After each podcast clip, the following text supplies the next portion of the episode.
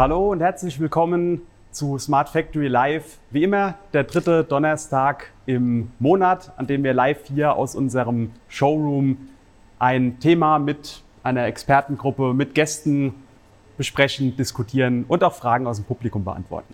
Das Thema für heute ist Digitalisierung und Industrie 4.0 für den Mittelstand. Ich habe gerade erwähnt, ihr könnt auch Fragen stellen, die ich quasi hier an die Gäste weiterleite. Das Ganze per Mail an info at smartfactory.de. Wir haben heute drei Gäste hier. Zum einen Stefanie Naul aus dem Wirtschaftsministerium Rheinland-Pfalz. Sie ist verantwortlich für Innovations- und Clusterpolitik und begleitet dort unter anderem auch die Transferinitiative, bei der mittelständischen bzw. KMUs geholfen wird, in vielfältiger Weise beim Thema Digitalisierung. Hallo Stefanie. Hallo. Dann haben wir Markus Jungblut, ebenfalls zugeschaltet. Er kommt von der Firma Helmut Med GmbH und Co. KG. Er begleitet ein Digitalisierungsprojekt mit dem Mittelstands 4.0 Zentrum hier in Kaiserslautern. Hallo Markus. Hallo, grüße euch. Und mit mir hier vor Ort Jonas Metzger. Er ist na, er leitet das Kompetenzzentrum, das Mittelstand 4.0 Kompetenzzentrum hier in Kaiserslautern. Auch an dich herzlich willkommen. Dankeschön, freue mich hier sein zu können. Mein Name ist Patrick Bertram und ich begleite Sie als Moderator heute durch die Show. Ich gebe die Fragen weiter. Schau, dass das, der Ball am Rollen bleibt. Fangen wir einfach mal direkt an. Mittelstand 4.0 Kompetenzzentrum zweimal jetzt erwähnt, du leitest das Kompetenzzentrum. Was ist das Kompetenzzentrum? Was macht ihr? Ja, was machen wir? Das Kompetenzzentrum ist als solches in der Position, mittelständische Unternehmen, insbesondere im produzierenden Sektor, aber auch über den äh, produzierenden Sektor hinaus, ganzheitlich bei der Digitalisierung zu unterstützen. Das heißt ganzheitlich, da geht es uns darum, dass wir kompetenzübergreifend arbeiten können, natürlich mit unserer Kernkompetenz, produktiver, produzierender Sektor, ähm, Industrie 4.0, wie ja auch der Name schon suggeriert, aber auch darüber hinaus betriebswirtschaftliche, soziale Aspekte mit den Unternehmen zusammen adressieren und abdecken zu können. Das Ganze setzen wir um in unterschiedlichen Formaten und Angeboten, die wir haben. Wir haben zum einen sogenannte Self-Service-Angebote, wo sich die Unternehmen ganz unverbindlich, ohne Kontaktaufnahme, ohne zeitliche Beschränkung online über ihren eigenen Digitalisierungsstand informieren können, da auch einfach mal testen können, wie es denn um die eigene Digitalisierung steht.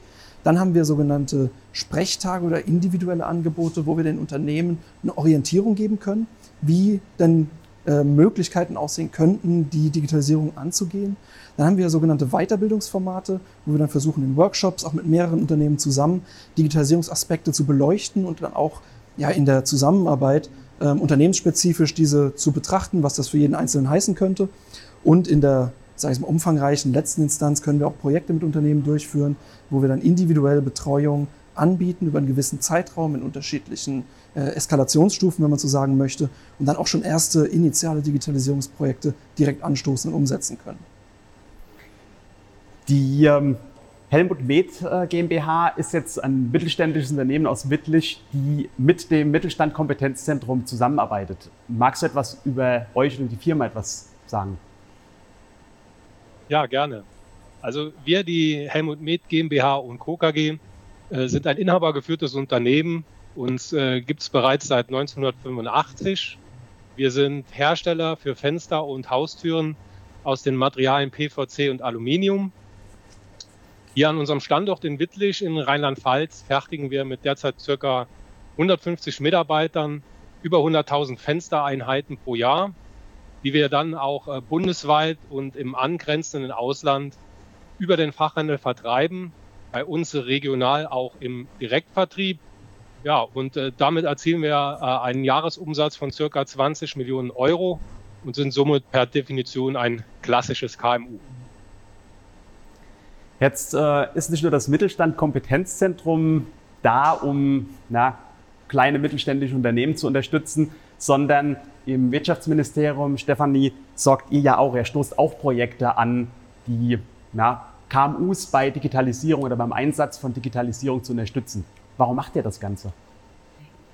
Naja, ganz übergeordnet, ganz kurz formuliert, Aufgabe eines Wirtschaftsministeriums ist es für Unternehmen, Strukturen zur Verfügung zu stellen und zu schaffen, dass sie wettbewerbsfähig sein können. Ne, das kann man mal ganz allgemein sagen. In der Innovations- und Technologiepolitik, wo ich ja bin oder für die ich heute auch hier bin, äh, machen wir das mit ganz unterschiedlichen Sachen. Mal sind das Projekte, aber wir, wir haben da so verschiedene Handlungsfelder, nennen wir das, ähm, mit denen wir solche Strukturen schaffen wollen. Das geht davon, dass wir an Hochschulen, Forschungseinrichtungen Kompetenzen aufbauen, also anwendungsorientierte Forschungskompetenzen aufbauen, die Unternehmen Unterstützung anbieten oder Wissen zur Verfügung stellen. Wir unterstützen Transfer in verschiedenen Möglichkeiten. Ihr habt das vorhin gesagt. Ich, es gibt ja auch die Transferinitiative Rheinland-Pfalz, wo die Smart Factory für den Bereich Industrie 4.0 Partner ist. Wir machen das mit Clustern und Netzwerken in verschiedenen und natürlich auch Einzelbetrieb, das ist für einzelne Unternehmen, wo wir Forschungs- und Entwicklungsprojekte unterstützen und hier so technisches Realisierungsrisiko minimieren, indem wir ein bisschen Geld dazugeben, mal auch indem wir Personen unterstützen, dass wir sagen, wir zahlen Personal, gerade bei Hochschulabsolventen, die in Unternehmen reingehen. Und wir haben natürlich auch andere Programme im Haus, die jetzt nicht nur Innovation und Technologie sind, wo wir ähm, Digitalisierungsprozesse unterstützen, Investitionen, Ansiedlung, all diese Dinge, damit Unternehmen sozusagen hier arbeiten können, hier agieren können und Wettbewerbsfähigkeit sein, äh, wettbewerbsfähig sein können. So, ja. Hm, jetzt haben wir ja verschiedene Seiten gehört, was das Kompetenzzentrum bietet, was äh, das Wirtschaftsministerium, was ihr quasi bietet. Markus, so in eurer Richtung, was habt ihr denn eigentlich vor? Wobei werdet ihr unterstützt hier vom Kompetenzzentrum? Ja, also bei uns ist es so, wir sind äh, RAL-zertifizierter Hersteller von Fenster- und Haustüren. Das bedeutet, dass wir ähm, höhere Qualitätsansprüche an unsere Produkte haben, als der Gesetzgeber eigentlich fordert. Deshalb äh, kommt auch unser Use Case aus dem Bereich der Qualitätssicherung.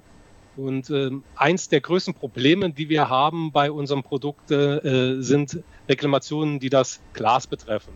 Das können äh, Kratzer, Einschlüsse oder sonstige äh, Fehler sein, ähm, das hat immer zur Folge, wenn so eine Glasscheibe, die halt nach Definition nicht in Ordnung ist, unser Haus verlässt und erst beim Kunden diese äh, Fehler äh, festgestellt werden, dass da halt hohe Kosten dahinter äh, äh liegen, was den, die Abwicklung der Reklamation dann äh, betrifft. Deswegen war unser Anliegen, weil diese Qualitätssicherung momentan noch äh, analog das ausgeführt wird, das heißt, ein Mitarbeiter begutachtet tatsächlich äh, mit dem Auge jede Glasscheibe an einem Prüfstand, dass das äh, automatisiert erfolgt und äh, dementsprechend auch mit einer künstlichen Intelligenz, die in der Lage ist, Fehler selbstständig zu erkennen und auch zu kategorisieren. Und ja, das ist eigentlich unser Projekt, dass wir dahingehend ein System entwickeln wollen, ähm, um hier zum einen unsere Mitarbeiter zu entlassen, um zum anderen unseren Qualitätsstandard so weit zu erhöhen, dass diese Reklamations- Quoten beim Glas äh, entsprechend runtergehen und ja, damit auch Kompetenz zeigen wollen. Klingt auf jeden Fall nach einem konkreten Ziel und äh, auf jeden Fall sieht man auch, warum man das machen möchte. Stefanie, so in eure Richtung, ist das jetzt so eine Unterstützung, wie ihr euch das vorstellt mit diesen Projekten, zum Beispiel auch zusammen mit dem Mittelstand 4.0 Kompetenzzentrum? Ja, absolut. Das ist äh, ein ganz schönes Beispiel, wie sozusagen ganz konkrete Herausforderungen von Unternehmen durch Beratung und Begleitung ähm, unterstützt werden, sodass Lösungen herbeigeführt werden, die das Unternehmen ja auch da wieder wettbewerbsfähig machen. Was für uns besonders schön ist an den Mittelstandskompetenzzentren, das sind ja bundesgeförderte Projekte. Und äh, wir wissen aber, dass ja die Idee zu den Kompetenzzentren ja auch in Kaiserslautern mitgeboren wurde und an den Bund herangetragen wurde. Und das findet man natürlich besonders spannend und das macht uns ja auch ein bisschen stolz. Jetzt äh, weiß ich sogar aus eigener Hand und ich glaube, äh, Jonas, du kannst da auch ein Lied davon singen. Es ist gar nicht unbedingt immer so einfach, äh, gerade mittelständische Unternehmen auch zu finden, beziehungsweise den mittelständischen Unternehmen zu zeigen, was es für Optionen gibt. Markus, so in eure Richtung, wie seid ihr quasi hierher gekommen? Wie habt ihr uns gefunden? Ja, gefunden. Das war äh, folgendermaßen unsere IHK Trier, die für uns zuständige Kammer, ähm, hat eine Informationsveranstaltung angeboten mit dem Thema KI. Das war bereits schon im Oktober 2019. Auf dieser Informationsveranstaltung ähm, haben wir dann auch das Kompetenzzentrum Kaiserslautern kennengelernt, äh, die dort ihr Konzept der Projektbegleitung und auch die Ideenwerkstatt vorgestellt haben. Ja, und da äh, stand nach dieser Veranstaltung eigentlich schon der Entschluss für uns fest, äh, mit den Jungs müssen wir uns mal unterhalten. Und dann haben wir halt kurzfristig da auch den Kontakt aufgenommen. Also quasi direkt so auf den ersten Blick, das sind die Leute, zu denen ich jetzt gehen will, wenn ich nach vorne will. Das hört uns auf jeden Fall sehr zu, oder freut uns sehr zu hören. Jonas, ich weiß am Anfang und wurde eben gerade auch erwähnt, Ideenwerkstätten, das ist immer so eins der ersten Dinge, die in der Zusammenarbeit mit Firmen auch passiert. Wie darf ich mir so eine Ideenwerkstatt vorstellen? Ja, also eine Ideenwerkstatt, das klingt vielleicht vom Namen her erstmal ein bisschen stolprig, aber es beschreibt eigentlich genau das, was es ist. Viele Unternehmen, die bei uns äh, ja, den Kontakt suchen oder bei uns irgendwo in Veranstaltungen sind, denen fehlt der konkrete Ansatzpunkt. Die müssen sich erstmal ein bisschen orientieren. Klar, es gibt die Idee Digitalisierung, das große Thema, hat jeder schon mal gehört, der bei uns äh, auftritt natürlich. Ähm, aber so diese konkret, was bedeutet das für meine Firma? Das ist meistens nicht ausdefiniert im Unternehmen selbst. Und die Ideenwerkstatt ist dann tatsächlich ein Instrument, mit dem wir versuchen, den Unternehmen eben diese Orientierung zu geben, wo wir sagen, naja, was gibt es für Optionen, ganz kompetenzübergreifend? Was haben wir denn für Gegebenheiten im Unternehmen, also auch Richtung Unternehmensanalyse, dann auch betriebswirtschaftlich, welche Optionen stehen denn im Raum? Haben wir Prozessdigitalisierung, haben wir Digitalisierung in der Produktion, haben wir irgendwelche ja, klassischen ERP-CRM-Systeme, die in Frage kommen könnten für das individuelle Unternehmen? Und am Ende dieser Ideenwerkstatt steht dann immer ein konkreter, wenn man es jetzt salopp sagen möchte, Schlachtplan, um sich dem Thema der Digitalisierung ganz konkret nähern zu können. Und das ist eben ganz wichtig, weil den Unternehmen bei uns oft diese Orientierung fehlt weshalb wir das Angebot so äh, ja, ins Leben gerufen haben. Okay, und das heißt, danach kommt dann so der nächste Schritt, ich mache weiter oder auch generell die Überlegung, wie kann ich konkrete Schritte angehen und gehe ich zum Beispiel mit dem Kompetenzzentrum weiter diese Schritte? Genau, richtig. Wir haben natürlich dann Formate, die daran anknüpfen, die dann quasi diese Ideen, die auch entwickelt wurden, ins Konkrete treiben, begleiten, wie diese Projektbegleitungen dann aussehen, kann ganz unterschiedlich sein. Ähm, ob das jetzt ein Retrofitting in Form eines Sensors an Bestandsanlagen ist oder ob wir da jetzt vielleicht irgendwie suchen, was wir schon hatten, Wissensmanagementsystem konkret auch auf technischer Ebene umzusetzen und das Ganze zu begleiten. Das ist dann unternehmensindividuell und äh, wird ja durch die Ideenwerkstatt dann schon vordefiniert, um weiter daran zu arbeiten. Ja. Hm, Stefanie, an welchem Schritt oder wo kommt ihr dann eigentlich ins Spiel für eine Unterstützung für solche mittelständischen Unternehmen? Das ist ganz unterschiedlich, weil wir ganz auf ganz unterschiedlichen ähm, Ebenen Maßnahmen oder, oder Aktivitäten haben. Das kann manchmal durch Information sein, ne, dass man einfach sagt, äh, es gibt sowas wie, wie auch eine Transferinitiative, die ganz viele Informationen zur Verfügung stellt, vernetzt, Matchmaking macht. Das, sind sehr das ist erstmal sehr indirekt für Unternehmen, das zu haben. Äh, manchmal haben wir das sehr direkt, indem wir das in der einzelbetrieblichen Förderung haben, wo Unternehmen bei uns Anträge stellen, sagen, ich habe ein konkretes äh, Forschungsvorhaben, da brauche ich Unterstützung oder da brauche ich einen Partner oder ich brauche auch wirklich einen Zuschuss dazu. Ähm, mal haben wir das, indem wir sagen, wenn es ähm, Unternehmen, die in Wertschöpfungsnetzwerken unterwegs sind, wenn die Netzwerke und Cluster bilden, dann können wir mal sagen, wir unterstützen dann Management ne, oder wir unterstützen auch mal einen Strategieprozess von solchen übergeordneten Konstrukten. Also wir kommen eigentlich an ganz verschiedenen Ecken zum Zuge, manchmal auch für Gründer einfach, indem wir Rauminfrastruktur zur Verfügung stellen ne, und einfach sagen, vergünstigte Mieten. Also das sind ganz, ganz verschiedene Sachen, die, die wir da machen. Ähm, und daher ja, mal ganz direkt und mal ganz indirekt. Also gibt es ganz verschiedene Möglichkeiten, wo wir da sind, aber immer da sozusagen, wo es Risiko gibt, auf der einen Seite mal auch mit Wagniskapital in Unternehmen reinzugehen und auf der anderen Seite, wo es Zugänge braucht zu, zu Informationen, zu Partnern oder auch zu, zu Netzwerken und Wissen. Jetzt steht hinter diesen ganzen Aktionen ja auch irgendwie Gelder, die bereitgestellt werden müssen, wahrscheinlich auch Steuergelder. Woran merkt ihr denn, ob so eine Unterstützung sinnvoll eingesetzt ist? Das ist eine super Frage, die ist total spannend und die ist total schwer zu beantworten, weil das sehr unterschiedlich ist. Ne? Also manchmal ähm, merken wir es bei einer Projektförderung, ist das nicht so schwierig, wenn ein Forschungsprojekt von unserer, in unserem, zum Beispiel was in unserem Inotop-Projekt gemacht wird, da gibt es ja Projektpläne, die werden begutachtet vorher, da, gibt, da kann man überprüfen, ob, ob alle Ziele erreicht wurden oder woran es hängt. Da ist das relativ leicht, weil man ja einen strukturierten Plan hat.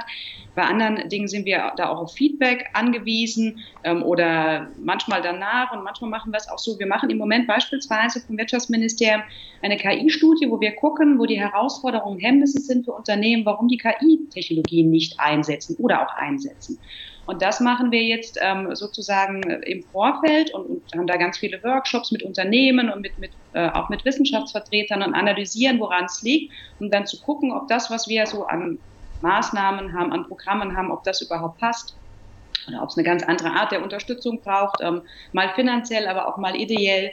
Von daher, ja, ähm, wir können das bei, bei vorstrukturierten Sachen relativ gut sagen und bei anderen sind wir auch ganz ehrlich auf Feedback angewiesen, um zu gucken, mal überprüfen wir uns standardisiert mit einer Evaluation, das geht, aber bei einzelnen Sachen sind wir da auch sehr einfach auf den Dialog und die Kommunikation ausgerichtet, weil wir machen das ja nicht für uns, sondern wir machen das ja wirklich, damit es Strukturen im Land gibt, die für Unternehmen von Vorteil sind. Jonas, wie sieht das bei euch aus? Könnt ihr sagen, wann ihr wirklich sinnvollen Unternehmen unterstützt? Beziehungsweise gibt es vielleicht auch Fälle, wo ihr merkt, ihr könnt ein Unternehmen gar nicht unterstützen? Also die erste Frage zuerst, wir merken das auf jeden Fall. Also das ist zum einen natürlich, wenn ein Projekt zum Fliegen kommt ähm, und wir sehen, wie sich da was entwickelt, was auch bei den Unternehmen einen Mehrwert schafft. Das ist immer ganz schön, das Attraktive an unseren Projekten auch, dass wenn wir so früh mit einem Unternehmen anfangen, Konzepte zu entwickeln oder auch schon erste Projekte umzusetzen, dann ist die Auswirkung davon enorm. Ähm, und das zu sehen, zeigt uns natürlich einmal, dass irgendwo die Hilfe und die Unterstützung ankommt, aber auf der anderen Seite macht es natürlich auch oder erzeugt das eine sehr große intrinsische Motivation. Bevor du auf die zweite Frage ja. rein, ähm, einsteigst, Seht, seht ihr das dann an äh, gesteigertem Umsatz oder einfach, ähm, dass dort die Arbeit generell besser läuft, dass die Leute glücklicher sind? Wie, wie kann ich mir das vorstellen, wenn das so ein, einem so ins Gesicht strahlt? Ja. Also gesteigerter Umsatz ist eigentlich weniger der Fall, weil auch einfach diese Digitalisierungsprojekte so ein bisschen eine Vorlaufzeit brauchen, bis man es dann auch tatsächlich im Jahresabschluss äh, bemerkt. Und in dem großen Umfang sind wir ja gar nicht vorhanden. Also der große Umfang kommt erst, nachdem wir unsere Projekte dann erfolgreich beendet haben. Ähm, aber was man sieht, ist Mitarbeiterzufriedenheit ganz enorm. Ähm, wir nehmen in Projekten sehr oft Mitarbeiter mit, fragen auch dann Belegschaften, was denn jetzt ganz konkrete, ja, vielleicht Painpoints, wie man bei uns sagt, also Problemstellungen in Prozessen sind. Und wenn wir die natürlich dann überwinden und da Lösungen für anbieten, in denen wir die Mitarbeiter mit einbeziehen, dann sorgt das natürlich zu einer sehr großen Zufriedenheit. Und das ist dann immer so ein Erfolgskriterium, das wir auch noch mit einbeziehen in die Evaluation. Hm bei so Projekten, meine Erfahrung war immer gewesen, ähm, als ich früher auch dann beim Kompetenzzentrum noch dabei war, Akzeptanz ist durchaus auch immer wieder mal so ein Problem. Äh, Markus, so in eure Richtung, wie sieht denn das aus mit ähm, Akzeptanz bei euch? Oder was ist ja, deine Erfahrung ist, bei dem Thema? Entschuldigung. Ja, also das ist tatsächlich unterschiedlich und auch vom, vom Thema abhängig. Äh, bei unserem konkreten Projekt jetzt hier, äh, KI-basierte Qualitätsprüfung äh, der Isolierglasscheiben, da ist die Akzeptanz eigentlich schon von vornherein gegeben gewesen, weil ähm, das ist momentan ein Job, den niemand in unserer Firma gerne macht, die Qualitätsprüfung beim Glas. Und jedem einleuchtet, dass das äh, ein Automat, sage ich mal, auch äh, ähm, länger und besser machen kann wie ein Mensch. Und ähm, es ist auch so, dass keiner unserer Mitarbeiter Angst haben muss, er würde jetzt durch die KI wegrationalisiert. Im Gegenteil, dem Mitarbeiter, der sich da das äh, Glas äh, stundenlang anschaut, den können wir äh, sehr gut woanders einsetzen, wo wir halt auch noch äh, Fachkräftemangel haben. Und ähm, deshalb bei dem Thema war die Akzeptanz eigentlich schon gegeben. Anders sieht es natürlich aus bei, ähm, ja, ich sag mal einfach, wir hatten auch mal ein Digitalisierungsthema Einführung von CRM-Systemen wo Unternehmensziele vielleicht auch äh, nicht immer übereinstimmen mit den äh, persönlichen äh, Zielen des Mitarbeiters, wo man einfach auch ein Stück weit Überzeugungsarbeit machen muss und einem Mitarbeiter erklären muss, zum Beispiel jetzt, äh, wenn ein Mitarbeiter jetzt vorgelagertes Scannen von Belegen machen muss und sagt, wieso muss ich das jetzt machen? Das hat auch vorher immer die Buchhaltung gemacht und ihm erklärt, je früher das Dokument äh, digitalisiert ist, können wir auch mehr Prozesse digital damit abbilden. Ja? Da ein Stück weit Verständnis schaffen, auch wenn er dann in dem Moment vielleicht zwei, drei Mausklicks mehr macht, machen muss. Aber ähm, ich denke schon, wenn man das äh, äh, nachvollziehbar erklärt, dass da auch die Akzeptanz dann bei den Mitarbeitern gegeben ist, die aber auch wirklich Voraussetzung für solche Projekte sein muss. Warum stelle ich auch so ein bisschen diese Frage nach der Akzeptanz? Wir haben zwischenzeitlich auch eine Zuschauerfrage reinbekommen und es geht darum, der Kollege möchte ein ERP-System einführen und merkt einfach, dass die Kollegen bei jedem Schritt immer dagegen sind und sich quasi gefühlt vehement einfach weigern. Hm, Markus oder Jonas, so in eure Richtung, was hilft denn da? Was, was kann der Kollege denn machen, um dieses ERP-System einzuführen oder die Leute mitzunehmen? Ja, wer soll antworten? Vielleicht. ja, also äh, wenn ich vielleicht mal anfange, Also das ist das, was ich eben gesagt habe. Äh, grundsätzlich die Mitarbeiter so früh wie möglich mit einbeziehen, ihnen erklären, worum es geht. Ähm, es ist natürlich dann schon bei äh, Mitarbeitern oft so, das haben wir 20 Jahre lang so gemacht, wieso machen wir es jetzt anders? Ja? Also man muss tatsächlich äh, von vorne bis hinten die Prozesse auch erklären können, um den Nutzen jetzt nicht für den Einzelnen, aber fürs gesamte Unternehmen darstellen zu können. Und dann, denke ich, ist die Akzeptanz auch immer gegeben. Weil letztendlich will ja auch jeder Mitarbeiter, dass es seinem Unternehmen gut geht. Noch was hinzuzufügen? Ja, es ist tatsächlich eine ganz, ganz große, ganz große Aspekt der Information. Früh kommunizieren, was getan wird, nicht die ominösen Menschen im, im Anzug sein oder im Hemd sein, die dann auf einmal durch die Produktion laufen und für Skepsis bei den Mitarbeitern sorgen, sondern viel kommunizieren, frühzeitig kommunizieren und wenn es der Kontext zulässt, die Mitarbeiter mit einbeziehen und auch dann ihnen Gehör schenken im Prozess. Mhm. Kommen wir nochmal so zurück zu der ganzen äh, Thematik Unterstützung. Stefanie, vielleicht so in deine Richtung. Wenn ich jetzt eine Unterstützung möchte als Unternehmen, wie läuft das an? Rufe ich dann einfach Jonas an, rufe ich dich an und sage, ich hätte hier gerne Unterstützung, ich habe ein Problem oder wie läuft denn das ab? Kann so ablaufen. Ne? Das ist, also ich glaube, wenn man, wenn man konkrete, ich habe auch schon an Jonas ähm, Unternehmen weitervermittelt. Er hat auch schon Leute zu uns geschickt und gesagt, oder Unternehmen zu uns geschickt und gesagt, macht mal Ministerium an. Ähm, das darf man immer tun, natürlich uns anrufen oder mich und meine Kollegen anrufen. Auf der anderen Seite haben wir ja was das äh, reine Fördergeschäft, was, was, was du jetzt wahrscheinlich gerade meinst, angeht, auch eine Investitions- und Strukturbank, die ganz viele unserer Programme sozusagen begleitet und abwickelt. Ähm, es gibt, äh, der Markus Ungut hat das vorhin gesagt, er hat von der IHK erfahren, ne, dass es sowas gibt. Es gibt auch die Kammern, es gibt ganz viele Akteure, die da unterwegs sind. Also unsere Bank, die Kammern sind unterwegs, auch Transferakteure, die da beraten und begleiten.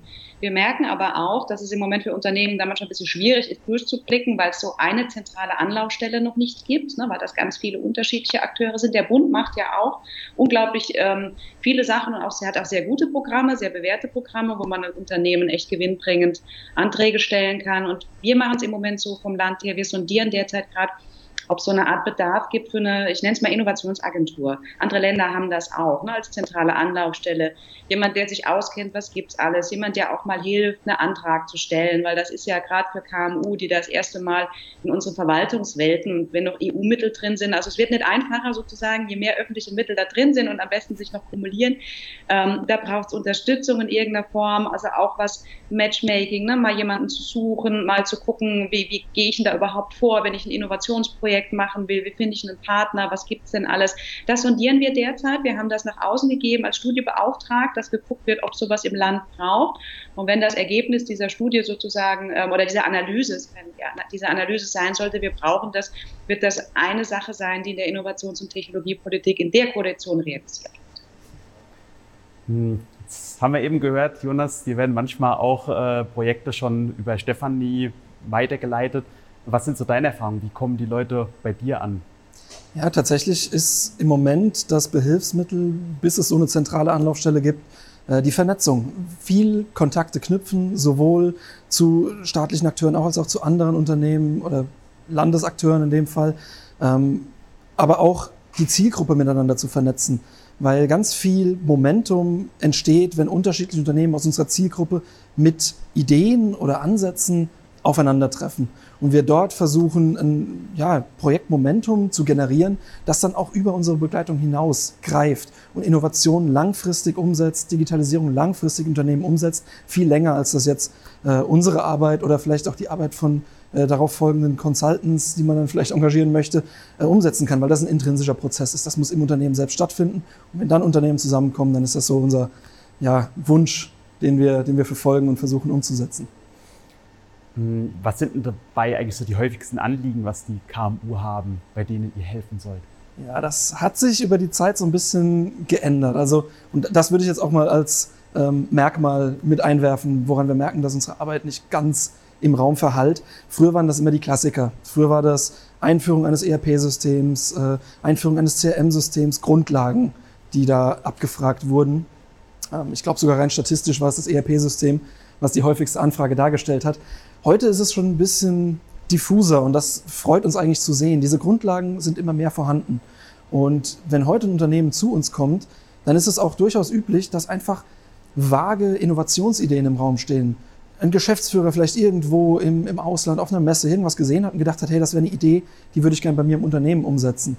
Und das ist natürlich schön, weil dann kann man ja innovativ arbeiten, kann neue Lösungen schaffen und nicht einfach nur immer irgendwelche bestehenden Technologien bei einem weiteren Unternehmen installieren. Das wäre dann so ein Teil für unsere Selbst Selbstservice-Angebote, wo wir dann versuchen, mit Seminaren und Schulungen das Ganze online abzufangen und uns auf die ja, gewinnbringenden, interessanten Innovationen zu konzentrieren. Du hast ebenso angesprochen, das hat sich alles so ein bisschen auch verändert. Jetzt weiß ich, generell steht für das Kompetenzzentrum auch eine Veränderung an. Was bedeutet das für die Zielgruppe? Ändern sich die Angebote? Gibt es neue Angebote? Ja, das äh, freut uns mitteilen, zu dürfen. Es wird keine Änderung für die Zielgruppe selbst geben. Es wird intern und aufgrund der Förderpolitik und äh, der Förderphasen leichte Veränderungen geben, was aber äh, ganz explizit unserem Anspruch entspricht, das nicht merkbar zu machen für jeden, der sich an uns wendet. Wir werden nach wie vor der vertrauensvolle Ansprechpartner sein, an den Sie sich wenden können, wenn Sie Digitalisierung, Innovationsprojekte oder einfach nur niedrigschwellige Informationen im Mittelstand in Rheinland-Pfalz erfahren und erleben wollen. Das heißt, eigentlich geht alles eins zu eins weiter, zumindest von außen her zu gesehen. Und keiner muss sich Gedanken machen, dass er jetzt plötzlich mit Ende der, der Laufzeit. Ähm, Nein, alles, alles, alles gut. Nein, alles gut. Das ist wie gesagt unser Anspruch und das zeichnet sich auch im Moment ab, dass alles so weitergehen wird. Wenn ich es jetzt provokant aussagen würde, würde ich sagen, alles Gute wird noch besser, alles Schlechte lassen wir äh, fallen. Ähm, das ist natürlich der Wunsch und der Plan dabei, aber die Zielgruppe wird weiterhin in uns einen verlässlichen Ansprechpartner finden. Ein kompletter Wechsel nochmal gerade. Wir haben eine Zuschauerfrage reinbekommen, äh, auch explizit in deine Richtung. Könnt ihr auch bei KI-Themen helfen? KI ist immer ein großes Wort, von daher geht die Frage mal einfach so weiter. Ähm, vielleicht kannst du es aber ein bisschen mehr verständlich für die Facetten ja, das, beantworten. Das, das beantworte ich gerne mit Ja, mit einem sehr großen Ja. Ähm, wir haben bei uns in der Organisation die sogenannten KI-Trainer. Das ist also eine Projekteinheit, die sich explizit mit dem Thema KI beschäftigt, wo ja, hochqualifizierte Kolleginnen und Kollegen arbeiten, die von niedrigschwelligster Information über was muss ich mir denn unter KI vorstellen, bis hin zu wirklich Deep Dive. Wir wollen jetzt ein neuronales Netz für irgendein Unternehmen einfach mal sichtbar machen und auch vor Ort dann ausprobieren. Da decken wir die ganze Bandbreite ab und äh, da sind wir auch sehr stolz drauf. Deswegen ja, auf jeden Fall.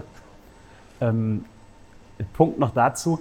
Ich weiß ja, hier ist immer, es wird hoch angesehen, dass wir so ein bisschen hands-on auch Dinge präsentieren. Im Hintergrund sieht man jetzt auch KI vor Paul stehen. Äh, das heißt, ihr macht ja dann auch quasi KI zum Anfassen, also um pragmatisch genau. zu verstehen. Ja. ja, das ist uns ganz wichtig. Also es gibt sehr viele Formate und auch sehr viele Informationen online, in denen theoretisiert über Aspekte geredet wird. Was bedeutet KI? Was bedeutet das für Unternehmen? Wir versuchen das wirklich für unsere Zielgruppe greifbar zu machen. Und greifbar ist da auch schon das passende Beispiel. Sie sehen es hinter mir. Ich sollte vielleicht auf die andere Seite. Ah, Sie haben Kamerawinkel von hinten. Jetzt sieht man mein Mikrofon. Ähm, das ist unser Paul. Das ist eine Demonstratoranlage, mit der wir die, die gesteuerte Prozesskette für einen Handwerker, für einen, für einen Mitarbeiter in der Produktion sichtbar machen. Sie sehen hier so einen kleinen Schlitten.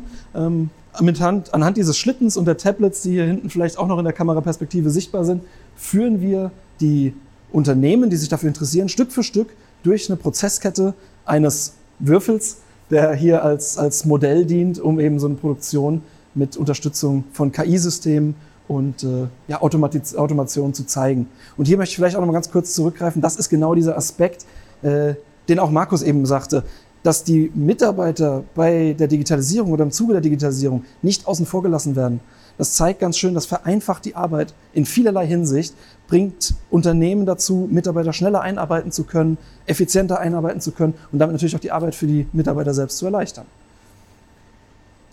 Mit Blick auf die Uhr, ähm, eine Zuschauerfrage haben wir noch, nachdem eben mit KI ein sehr, sehr alt, es kommt noch eine zweite rein, mit ähm, KI eine eher allgemeine Frage hatten, geht es jetzt mal relativ oder sehr konkret. Ich bräuchte Hilfe bei der Digitalisierung der Rechnungsstellung. Habt ihr da Tipps? Der konkrete Tipp wäre, sich an uns zu wenden. ähm, wir haben natürlich Tipps, das würde jetzt aber hier jeglichen Rahmen sprengen. Ähm, ich würde einfach dazu auffordern, sich bei mir oder bei einer meiner Kollegen, Kolleginnen zu melden. Ähm, gerne in einem kurzen Telefonat, halbstündiges Fachgespräch können wir das Thema eruieren. Und äh, so viel darf ich verraten, sicherlich auch sehr schnell Ansätze finden. Das ist jetzt kein ungewöhnliches Thema. Bekanntlich liegt der Teufel ja im Detail, das sind allgemeine Correct. Tipps auch immer schwierig. Und die zweite Frage nehme ich jetzt natürlich auch noch dazu. Wie wird, okay, und die dritte Frage, heute sehr, sehr viel Zuschauerfragen. Wie wird man denn KI-Trainer? Was können die denn? Kamen die bei der Firma Helmut äh, Met GmbH zum Einsatz? Jetzt sind jetzt gleich drei Fragen sogar auf einmal, mit zwei. Jetzt versuche ich die alle zu erschlagen. Also ich fange mit der leichtesten an. Ja, die kamen zum Einsatz. Ähm, wie man das wird, naja, man muss sich natürlich irgendwo auch in der Ausbildung, im Studium mit dem Thema beschäftigt haben. Ähm, und bei uns sind das dann intern die Kompetenzen, die wir einfach in diesem Projekt sammeln. Also somit könnte man gleichzeitig sagen, wenn man mit KI-Wissen zu uns kommt, ähm, kann man auch KI-Trainer werden. Es ist allerdings davon abzugrenzen, was Botschafter sind. KI-Trainer sind bei uns intern Mitarbeiter, die sich einfach fokussiert mit diesem Thema beschäftigen.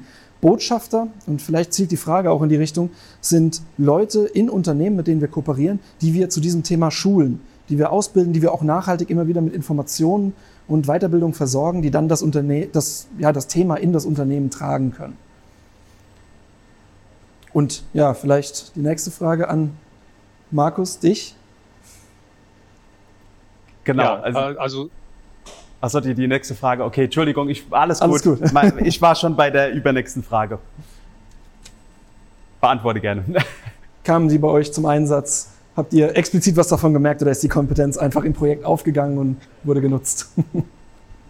Ja, also bei uns kamen KI-Trainer zum Einsatz. Äh, zum einen tatsächlich, ähm, wenn ich mal kurz beschreiben darf, wie es, wie es bei uns war, nach dem erwähnten Anruf beim Kompetenzzentrum wir haben dann tatsächlich erstmal einen, sogenannten Readiness-Check gemacht. Das heißt, sind überhaupt die Voraussetzungen im Unternehmen gegeben, um äh, sich direkt mit Themen wie KI auseinanderzusetzen? Oder äh, gibt es da erst noch Aufgabenfelder, die vorher abgearbeitet werden müssen? Und äh, bei uns war es äh, so, dass wir halt schon einen hohen Digitalisierungsgrad haben und auch einen hohen Automatisierungsgrad in der Fertigung, dass wir tatsächlich dann da einsteigen können. Die KI-Trainer, ähm, also ich persönlich äh, habe jetzt nichts davon gemerkt, dass es KI-Trainer sind. Es waren für mich äh, tatsächlich ganz normale Menschen, die mit mir auch auf Augenhöhe kommuniziert haben, ohne da äh, Bits und Bytes äh, äh zu drehen und äh, tatsächlich einen dann ein Stück weit an die Hand nehmen und an solche Themen heranführen. Das können äh, ganz banale Dinge sein, wie es bei uns in, dem, in der Projektbegleitung war. Zum Beispiel allein äh, ja, eine Anbieterrecherche von den äh, äh, Technologiepartnern, die entsprechende Lösungen anbieten, ja. Das äh, bindet einem, einem Unternehmen tatsächlich viele Ressourcen und wenn man das neben dem Tagesgeschäft machen muss, ist äh, äh sowas schon ein großer Vorteil, wenn man da Unterstützung durch ein Kompetenzzentrum bekommt. Mhm. Passend so ein bisschen auch direkt wieder in eure Richtung, die letzte Frage, die noch reingekommen ist. Wie wird denn bei euch diese KI-Lösung für die Qualitätskontrolle konkret aussehen? Und ist diese Technologie bzw. ist diese Lösung auch auf andere Produktionsabläufe übertragbar? Kannst du dazu was sagen? Also konkret ist es so, dass wir ähm, Stand heute äh, ein Lastenheft definiert haben, zum einen in Zusammenarbeit mit dem Kompetenzzentrum und aber auch mit dem Technologieanbieter. Ähm, wir haben hier Machbarkeitsstudien durchgeführt, äh, die zum einen die Kameratechnologie äh, durchleuchtet haben. Ist sowas mit einer Kameratechnologie überhaupt machbar, Glasfehler in einer Isolierglasscheibe festzustellen und visuell auch darzustellen und dann natürlich auch weiter sind diese Fehler dann auch auswertbar über eine KI. Wie, wie diese Apparatur, sage ich, nenne ich es jetzt mal, konkret aussehen wird, äh, das gibt es Stand heute noch nicht. Da äh, sind wir aber auch im Gespräch mit unserem Maschinenlieferant, der unsere Fertigungslinie geliefert hat, auch wieder in Zusammenarbeit äh, mit unserem Technologiepartner. Vielen Dank für den Einblick. Und damit würde ich auch die Sendung für heute beenden. Vielen Dank an alle Gäste, die hier waren. Und wir sehen uns auf jeden Fall wieder am dritten Donnerstag im nächsten Monat. Das ist der 15.07. mit dem Thema Die Zukunft der Verwaltungsschale. Vielen Dank fürs Zuschauen.